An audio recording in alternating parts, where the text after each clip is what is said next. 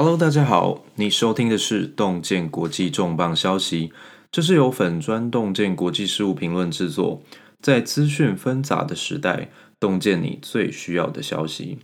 我是洞见创办人李厚颖，也兼打扫撞钟跟小编，希望透过这个节目，分享一些我认为重要的国内外重要时事。有什么想要知道的话题，或者是对节目以及洞见有什么样的建议，都欢迎你在粉丝团私讯。呃，在 Podcast 平台留下五星评价以及留言，follow 我们的粉丝团以及订阅 Podcast，都对我们是很大的支持。粉丝团的连接可以在本节目的介绍当中看到，所以请有兴趣的朋友不要错过了。今天我们要讲的话题都跟德国有关，其中一个是回应网友对我批评德国是 free rider 呃的这个评价。那另一个则是我们想要讲讲，德国终于同意让欧元区国家共同举债、共同偿还。那德国的支持无疑在欧洲国家当中是有非常重要、重要的力量，特别是过去德国一向反对这样子的做法，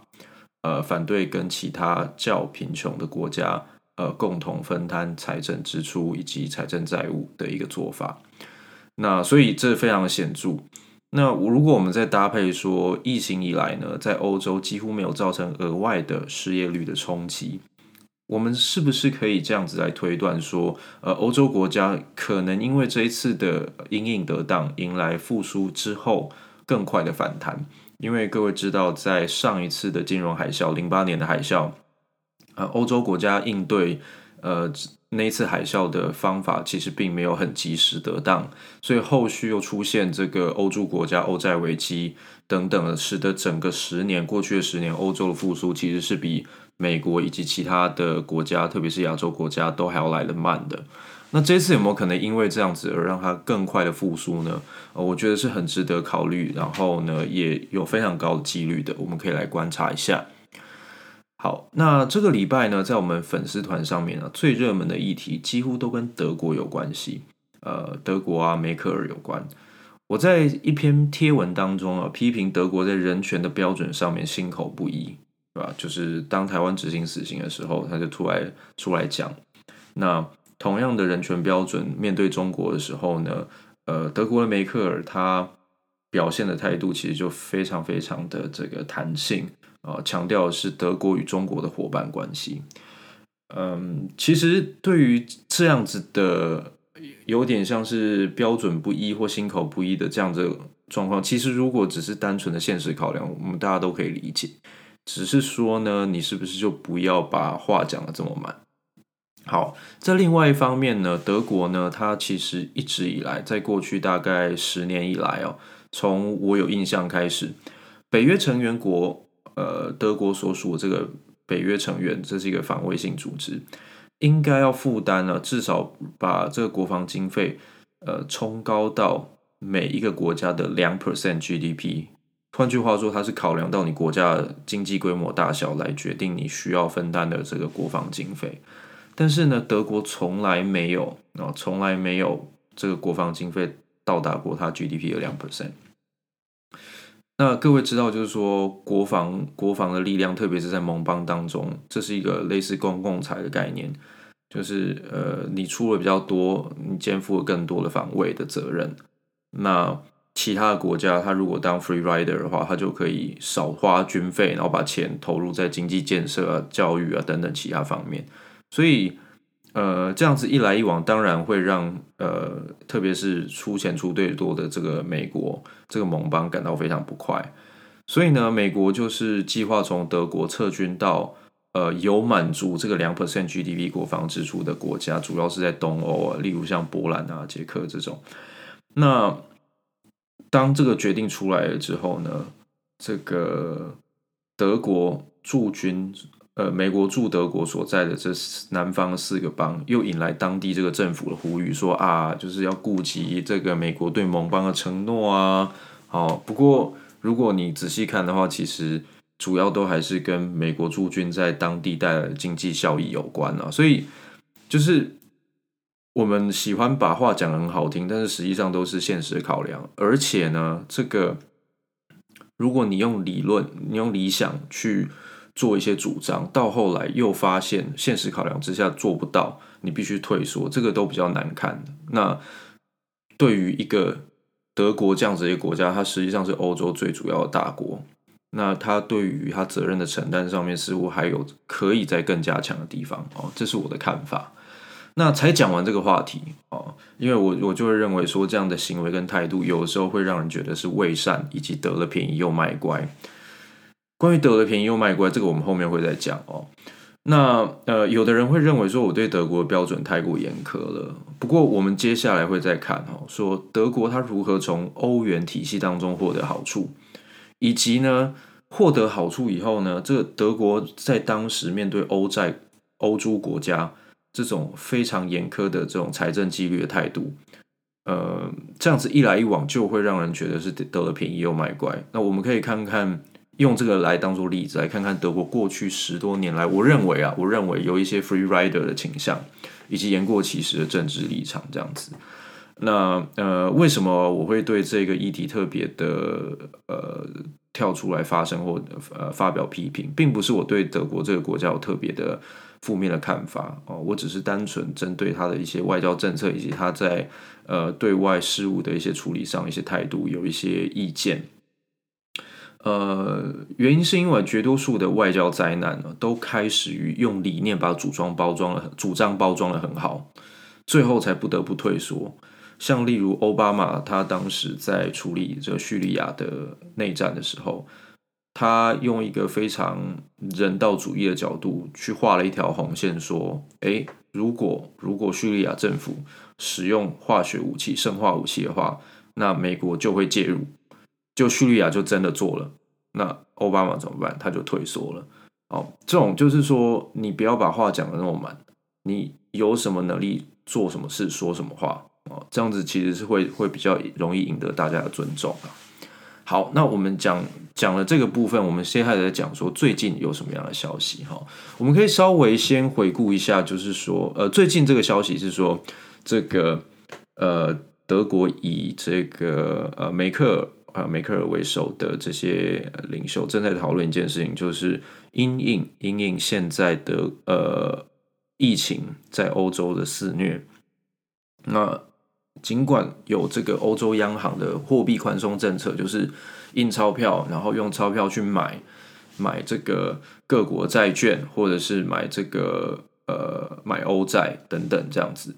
那甚至把它有可能把它拿去买这个。呃，上市公司的股票啊，或是公司债等等，用这样的方式把钱投入到市场当中，这在货币上面是没问题的，因为你就让流动性增加嘛，让大家有的钱的数量变多了。可是有另外一个问题，因为这个钱的数量变多，如果你的经济产值没有增加的话，就是没有人在花钱，没有人在建设的话，那这些钱只会去追逐一样多的产出，那就会造成通货膨胀。所以在另外一手。除了货币之外，另外一手就是财政。可财政要花钱啊，就是各国政府要花钱。那每一个欧洲国家的财力又不太一样，那会不会又重蹈覆辙十多年前的欧债危机呢？这些比较贫穷的国家，他们在财政上面无力，借钱呢，利息又非常的高，没有办法借呃借到一个很好的一个条件，最后就导致恶性循环。那如果你要避免这样子的状况发生，那势必势必你就必须要由欧元区的国家一起共同分担啊，以欧元的欧元国家的名义借债，然后呢，呃，获得更好的贷款条件，同时在偿还的时候也是所有国家不管贫穷或富裕，他们一起来承担，所以这有一点点补贴，由富。就是有点像是在欧元区的内部，有比较有钱的国家去负分摊更多一点的债务，然后来帮助贫穷国家渡过难关，这样子的一个做法。那我必须说，这是一个相比于十年之前，这是一个非常大的进步与改变。那一向呢，我们才刚刚说德国是 free rider，呃，这一次的表现呢，德国显然就展现出了他在欧洲当中这种领导国家这种这种呃高度跟格调。哦，这种承担义务的这种决心，所以这我觉得这是一个值得肯定的一个发展。好，那我们回顾一下哦，将近十年前的欧洲国家债务危机是怎么回事？那就可以去讲理解到说，为什么这一次这样子的决定如此重要。那还有就是说，所谓的欧元对于这个贫穷国家还有富裕国家造成的影响是什么？首先是啊，呃，如果你一个这个国家陷入经济衰退的时候，你有两项工具可以使用，一个是如果你拥有货币的自主权，你可以选择要多印钞票做量化宽松，就像我们刚刚讲的，你把你自己的钞票多印一些，你可以印自己的钞票来还自己国家货币计价的债务，或者是呢，你也可以把它拿去买，购买这个公司债，购买什么，就让用各种方式，甚至你直接发钱给国民，让大家手边有钱，有钱就可以拿去花，来刺激消费。好，这是一个方法。同时呢，国内刺激消费之后，还有一个效果是，你会让你自己国家的货币贬值，因为你的发行量多了，对比于其他国家的货币。你的价值就减低了。那在货币价值减低之后，有一个效果就是你在出口，你的你的出口产品会变得更有竞争力，在这个其他国家的呃面前市场当中看起来更便宜。同时呢，如果是这这种，就特别是像意大利国家、西班牙这些有工业出口品或者是工艺这种精品出口的，呃，又特别有意义。那像希腊这种国家怎么办？希腊这种国家它是偏向农业跟观光，对他们来讲，农产品的出口当然会有帮助。但是呢，更重要是观光，因为呢，当你货币贬值的时候，外国人可以用更好的汇率去兑换呃当地的货币，然后呢，呃，增加他们在观光的时候消费的能力。好啦。那可是这是很理想的状况，可是因为因为这些国家在十年前都已经在欧元区当中了，欧元并不是由这些国家自己印制的，所以希腊、意大利以及西班牙都没有办法透过自己国家的力量印钞票来让货币贬值，来达到一个经济上面的平衡以及复苏的机会。好啦，那如果货币这一条路，货币贬值或者是加印货币增加流通量这种。这一条路不能选的话，他们能够做什么？这些比较贫穷国家就只能透过财政手段来进行呃经济上面的刺激。因为我没有办法多印钞票，那我就政府本身多花钱，对啊，我政府本身多花钱，因为呃 GDP 当中就是民间的消费以及政府的消费为主嘛，这两项加起来，然后还有就是大家存下来钱，大概是这个样子。所以，当民间因为经济不景气的关系减少消费的时候，政府就要多花钱把这个空窗填补。否则呢，经济一旦衰退，更多人失业，失业就又无法消费，经济就又进入一个恶性循环。可是，政府的支出是有限度的，你能够花的钱就是这么多。特别是对于一些比较贫穷、财政本来就不是那么好的一个国家，于是呢，这个欧洲。欧洲五国欧债的危机就发生了。如果你考量到这样子的一个背景，同时反过来说，对于一些比较富裕的国家来说，发生了什么事？德国在加入欧元区之前，它使用的是德国马克。由于欧元区里面的国家有的经济条件好，经济条件差，因此呢，对于比较富裕的国家来说，他们原本本国这个货币啊的币值是在是比。加入之后的欧元还要来得高的，那这造成什么效果？就造成了变相的把德国的货币贬值了。货币贬值就会造成出口的增加，出口竞争力的增强。于是我们看到德国在过去的一二十年来，迎来了一个非常非常长的时间的这个出口荣景。德国几乎就是制造业出口带带动了整个这个国家经济的发展。所以各位从这个角度就可以看出来啊，呃，欧元区的一个设计，它是一个呃统合了货币政策，但是却无法在财政政策上面对国家之间进行互补支援的一个有缺陷的一个制度，这会导致呢，呃，富裕国家在这个制度当中能够利用货币贬值的效果来增加刺激它的经济发展，同时。因为人员的流动，又让贫穷国家的人才往富裕国家流动。那这些贫穷的国家呢，在没有了货币政策之后，财政政策上又因为人才的流失以及产业的外移，然后造成这些经济上面持续的衰退。但是它并没有财政上面获得欧盟国家的补贴或者是支持。各位可以想象啊，如果是在台湾，或者是假设在美国，你如果有一些比较贫穷的县市，那我们会有中央统筹分配款，就是各地方上缴的这些税款，然后中由中央政府调度去补贴、去支援一些财政有问题或者是经济上面先天弱势的一些县市，因为他们有可能因为国家整合的关系。产业的外移、人口的外移，使得这个地方的经济一直没有办法跟上其他的其他的地方。但是在欧元区里面，并没有这样子的做法，所以各位就可以知道说，为什么呃，为什么当德国在欧债危机期间跳出来，呃，严厉的对这些欧债国家指指东指西，要求他们有更好的这个财政纪律的时候。这其实只说了一部分的故事，而把德国以及可能很有可能是法国、德国等等这些相对比较富裕的这个国家，在这个制度当中占主的好处，呃，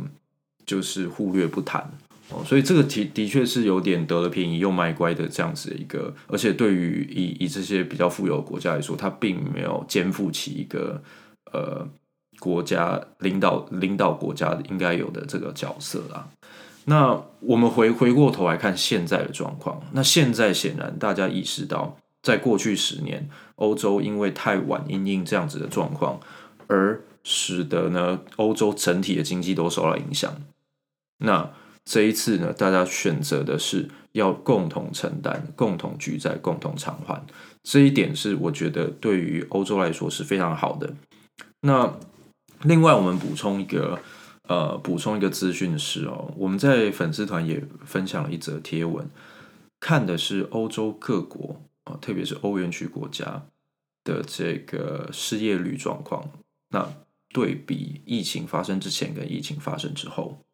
那基本上呢，我们发现呢，在欧洲所有的国家，几乎整体平均而言，失业率竟然没有因为疫情的冲击而有所有明显的变化。但反观美国呢，美国则整整上标了十一个百分点哦，失业率上标了十一个百分点。那这个背后，我们当然有很多东西可以讨论。例如说，这个欧洲呢，它有可能因为社会福利比较好，然后呢，企业本身也不容易解雇员工，就是解雇员工的条件很严苛，所以它对于劳工的保护比较好。那再加上政府在必要的时候介入，说，哎，我我。我也政提供这个政府补贴，然后让企业可以把员工留住，因此这样子的状况让失业率并没有明显的增加。可是另外一方面，在美国的状况是什么？美国的状况其实是直接发钱，同时呢提高失业救济金的补助，补助到的状况是每一个请领失业救济金的人每个礼拜。联邦政府除了州政府发的钱之外，联邦政府还给你六百块美金。最后导致的结果是，很多人呢其实失业的，宁可是维持失业状态去领失业救济金，他就能够领到相当于呃一个全职全职工作的人时薪二十三块美金的的这样子的一个收入。他不需要工作，他就可以领到这样子的。所以换句话说，如果他出去外面工作，没有办法领到这个时薪二十三块美金的全职工作，他宁可就在家宣布自己失业，然后去领失业救济金。所以这会有这样子一个结果。不过